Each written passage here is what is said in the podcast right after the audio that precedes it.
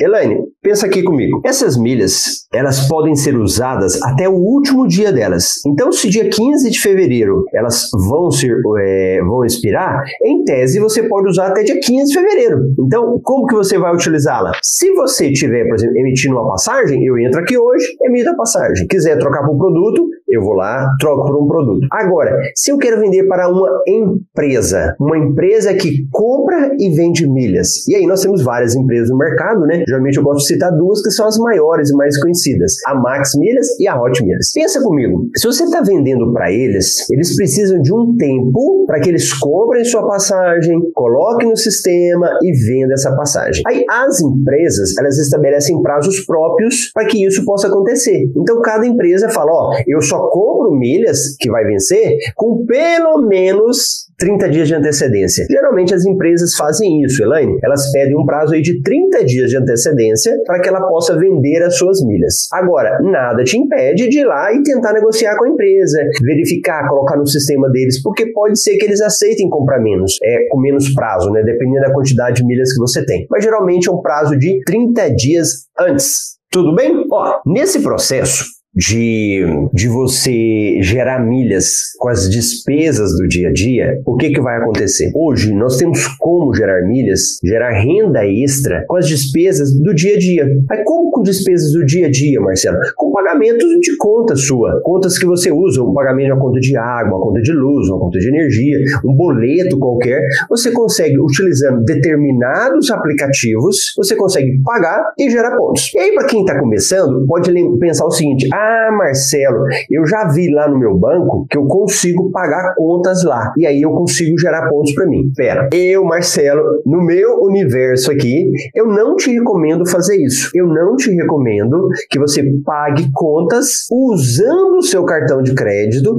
dentro do seu banco. Por quê? Porque o banco, ele cobra taxas. O banco cobra às vezes imposto, é, geralmente é IOF que ele cobra. Então, se você for fazer isso, o que que acontece? Primeiro, você vai pagar essas taxas. Segundo, às vezes você não vai pontuar no banco, eles não vão te dar pontos. Ou eles até te dão pontos quando você utiliza isso. Só que os pontos são muito pequenininhos. Então você tem a taxa que você pagou mais alta e você tem os pontos pequenos. Aí não compensa. Então, quando você está vendo isso, põe na sua cabeça, não estou falando para pagar a conta lá no seu banco, ok? Ok? Não é para pagar no seu banco, é para você pagar através de aplicativos de pagamento. E aí hoje nós temos inúmeros aplicativos de pagamento, as carteiras digitais, e aí entenda isso, carteiras digitais e bancos digitais. Então nós temos o Nubank, é um banco digital. Nós temos o Banco Inter, banco digital. Se eu pagar lá dentro, eu vou ganhar pontos? Primeiro, eles não recebem. Geralmente os bancos digitais não têm essa modalidade de que você faça pagamento com o cartão de crédito, tá bom? Ah, Marcelo, mas o meu aqui tem como? Eu não sei como, mas vamos imaginar que tenha como. É a mesma lógica. Ele te cobra? Tem taxa? Quantos pontos que ele te cobra? Então, bancos, bancão e banco digital, tira fora. Agora, se você fala de carteiras de pagamento, aí sim. Aí cada carteira vai ter a sua regra. Então você vai ter carteira que vai te pagar até determinado valor. Então, uma carteira que chama Recarga Pay, até 100 reais, ele te cobra sem pagar nada. Agora, se você quiser pagar valores maiores, aí ele te tem um plano lá que chama Recarga Pay Prime+.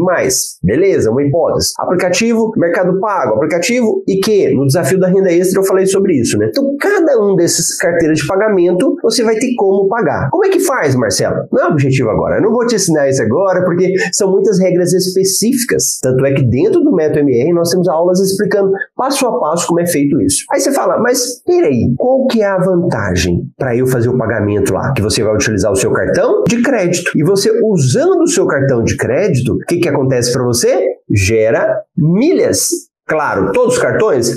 Não. Aqueles cartões que realmente geram pontos. Como é que eu faço para saber, Marcelo? Entrando em contato com o seu cartão. Então, entrando em contato com o seu cartão, você vai perguntar: esse cartão aqui gera pontos? E eles vão te falar: gera, não gera. Aí você, ah, bacana. Se o meu cartão gera pontos, eu posso ir lá pagar uma conta e receber os pontos dessa transação. Tudo bem? Então, essa é a primeira situação de, de dessas carteiras. Aí você fala assim, e aí você fala assim, Marcelo, então dentro dessas carteiras digitais que você falou agora, eu posso cadastrar qualquer cartão de crédito? Sim, você consegue cadastrar qualquer cartão de crédito. Então você vai pegar o seu cartão, colocar lá nessa carteira e depois fazer o pagamento das suas contas. Aí, aí as pessoas vão perguntando assim: "Tá, Marcelo, eu entendi. Então eu vou lá, pego meu cartão e coloco e vou ganhar pontos. Eu gasto meu cartão de crédito, a despesa, ganho pontos. Aí você fala, Marcelo, é, eu tenho um cartão, é uma, foi uma pergunta que eu recebi agora, né?